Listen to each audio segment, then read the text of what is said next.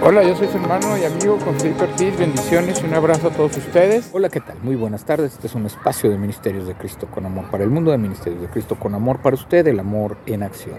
Dios le bendiga, Dios le acompañe, Dios le guarde hoy y siempre, aquí trayéndole el mensaje de salvación de vida eterna y también el mensaje devocional de caminando con Dios, de metas nuevas, fe fresca.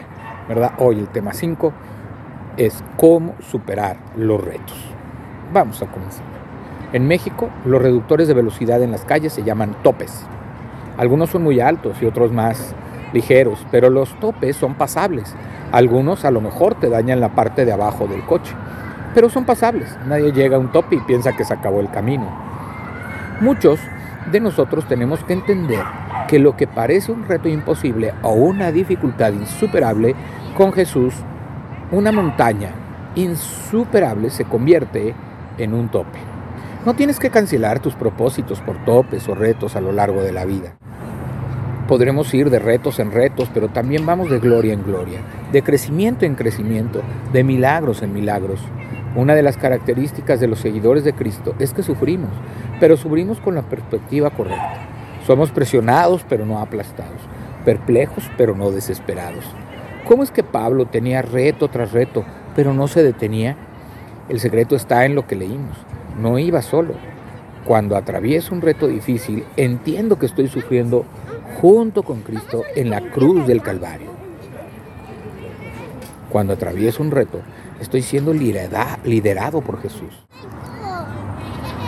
Cuando entiendes que puedes soportar cualquier reto, cuando estás lleno de Jesús, cualquier presión o reto puede llegar a una vida, pero no te aplastará. No permitas que tus retos roben tu fe y esperanza. A veces no entendemos por qué estamos pasando lo que estamos pasando, pero no perdemos nuestra esperanza y seguimos creyendo que todo tiene un propósito. Y entonces podrá decirle adiós. Dios, entiendo que todos los retos que vengan solo son topes. No hay ninguna montaña impasable. Cuando vamos contigo, Salimos victoriosos de todos los retos. Hoy decido no perder mi esperanza en el nombre de Jesús. Amén. Podemos ver, a veces hay retos difíciles, hay veces hay retos que nos parecen imposibles, a veces hay retos que parecen difíciles en nuestra vida. Y cuando empezamos a confiar a Dios, a pedir, a pedir sabiduría, a orar por e, con Él, para que nos dé esa confianza, ese amor, esa esperanza, esa fe, esa fortaleza. Entonces podemos ver cómo el Señor puede ir obrando en nuestras vidas y puede ir haciendo cosas para que podamos lograr pasar esos retos y desafíos. A veces en el proceso tenemos que pasar por pruebas.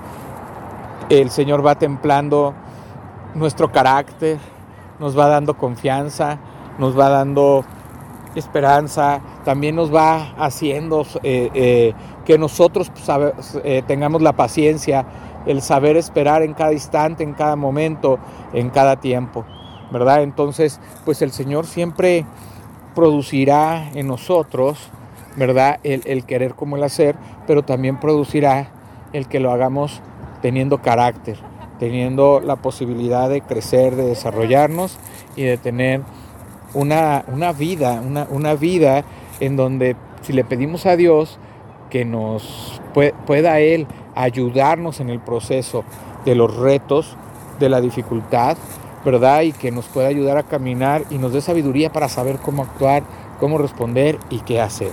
Eso es lo que hoy Dios nos tiene, no, nos está dando en este tema y eso es importante.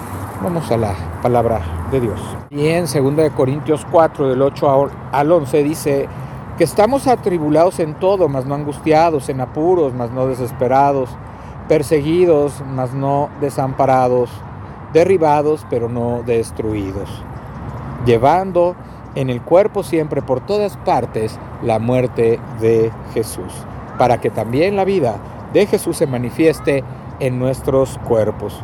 Porque nosotros, que vivimos siempre estamos entregados a muerte por causa de Jesús, para que también la vida de Jesús se manifieste en nuestra carne mortal.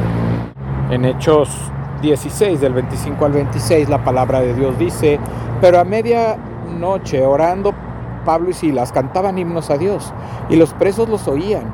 Entonces sobrevino de repente un gran terremoto, de tal manera que los cimientos de la cárcel se sacudían y al instante se abrieron todas las puertas y las cadenas de todos se soltaron. Vemos cómo Dios obra ante las circunstancias difíciles o imposibles que vemos cuando nosotros oramos, cuando nosotros mantenemos firmes, cuando nosotros eh, crecemos en el conocimiento de la palabra de Dios, podemos fomentar un desarrollo especial en nuestras vidas y podemos también mantener nuestra alegría, nuestra fe, nuestra esperanza y además Dios va a obrar sobrenaturalmente cuando hemos puesto la fe en Dios y sabemos que a los que aman a Dios todas las cosas, todas las cosas nos ayudan a bien. En el Salmo 77.1 la palabra de Dios dice, con mi voz clamé a Dios, a Dios clamé y Él me escuchará.